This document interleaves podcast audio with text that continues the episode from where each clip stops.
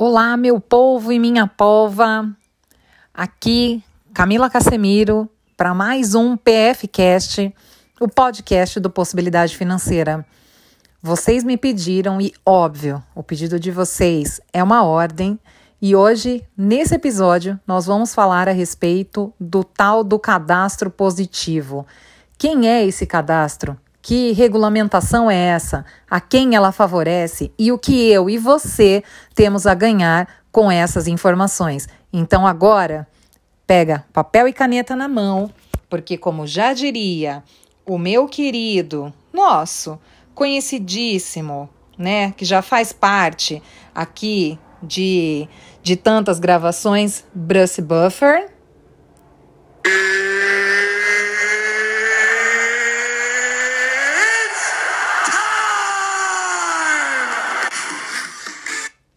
Muito, muito obrigado, Brus. Bom, vamos lá, pessoal. Então, quem é esse tal de cadastro positivo? O cadastro positivo é uma lei, né, que foi criada lá em 2018, colocada em prática a partir de 2019, né? É uma lei lá criada pelo Banco Central, né, nosso querido Banco Central. E qual que foi o intuito da criação dessa, dessa lei? Ela foi criada é, para poder, em primeiro lugar, na estratégia deles, obviamente, bonificar os bons pagadores. Né? Então, eles têm ali todas as informações né, de consumo e pagamento dos clientes e eles vão lá e, em tese, né, bonificariam ali com taxas de juros melhores para os bons pagadores.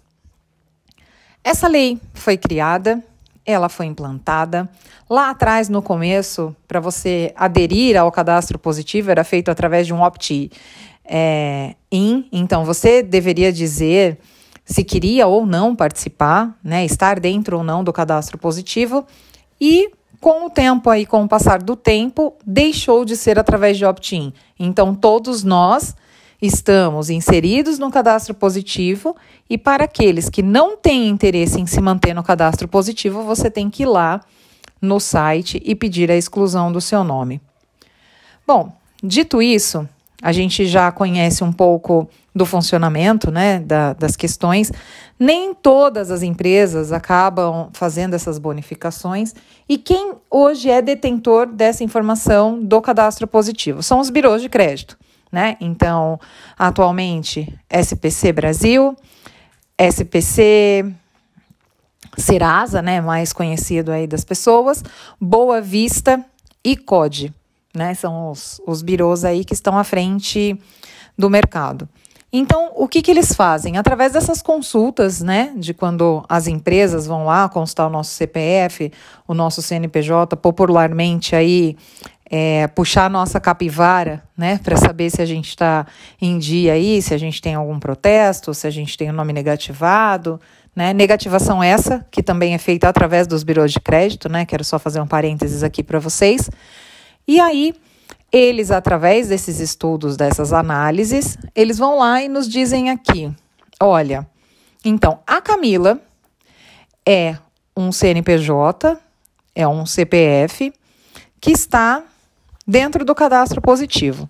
E ali abaixo, né, vai ter aquelas informações de score que vão nos balizar ali, né, para saber se eu sou boa pagadora ou não. E dentro da, do bloco de perfil de comportamento de pagamento, tem lá as informações. Então, de quantas contas eu pago em dia, quais contas, né, ou quantas contas eu pago com atraso até cinco dias, aí vai indo numa régua, tá? Isso tudo vai dando uma pontuação e aí depois eles formam, inclusive, esse score para poder dizer para as empresas assim: olha, o perfil da Camila tem uma probabilidade de adimplir com os seus compromissos ou de inadimplir com os seus compromissos, né? De pagar ou de não pagar. E eles traçam esse nosso perfil. Bom, a gente já entendeu qual é o cadastro positivo, a gente já falou aqui um pouco do score e a gente agora precisa entender como é que essa máquina funciona em nosso favor, né? O comportamento de pagamento, gente, é... antes a gente pensava assim: eu tenho que pagar minhas contas em dia, né? O mercado financeiro hoje já não se posiciona para essa vertente.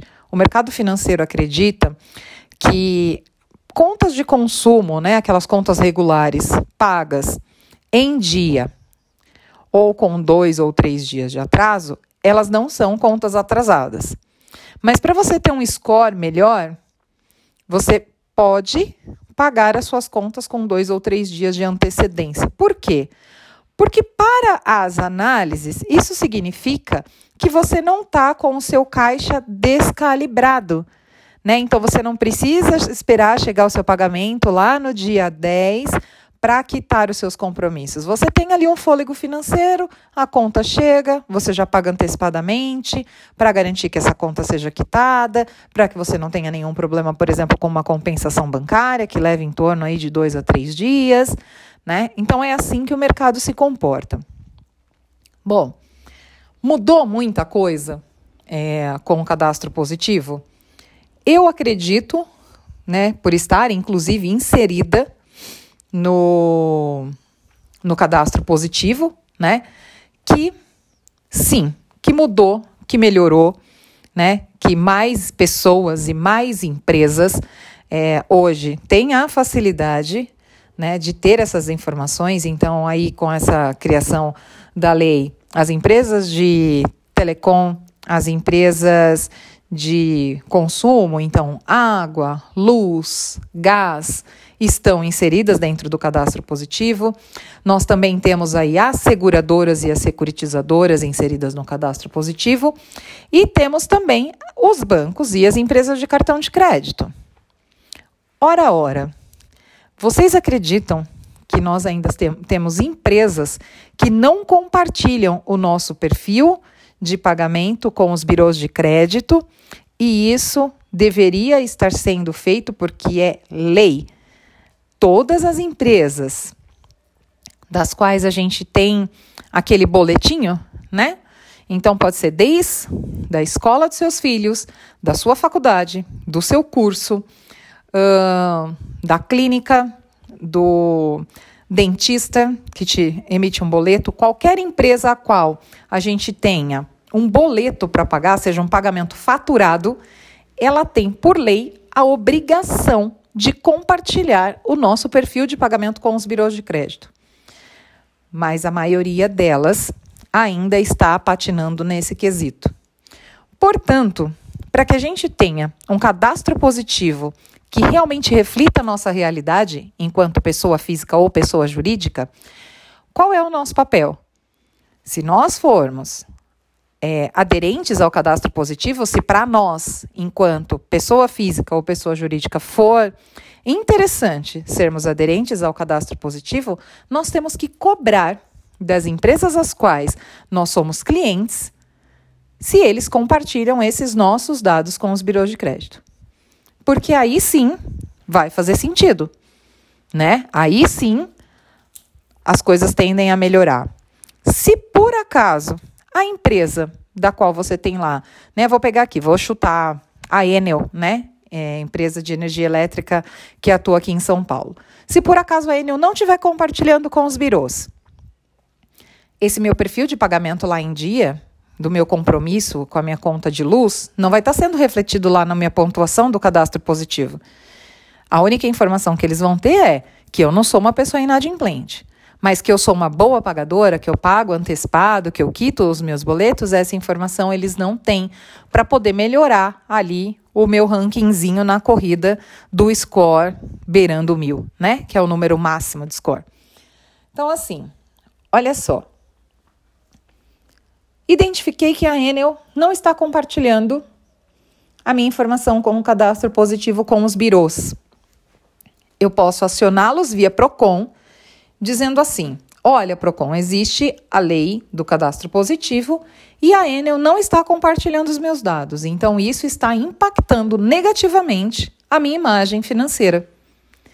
É mais um direito e, mais do que isso, é um dever nosso fiscalizar as empresas das quais nós somos contratantes. Então, vamos fazer valer aí o nosso nome o nosso CPF, o nome, nosso CNPJ e muito mais do que isso. vamos deixar de sermos enganados. Combinado? Gente, esse era um papo aqui é, didático, era um papo rápido, era uma pílula para falar a respeito do cadastro positivo. Eu espero que vocês estejam gostando aí dos nossos podcasts. Compartilhem com os amigos, enviem as dúvidas. O perfil do Instagram tá lá, arroba possibilidade financeira. Eu quero muito, muito, muito receber a visita de vocês e saber o que vocês estão achando. E mais uma coisa, mandem lá sugestões para os próximos episódios. A gente se vê no próximo PFcast. Um abraço.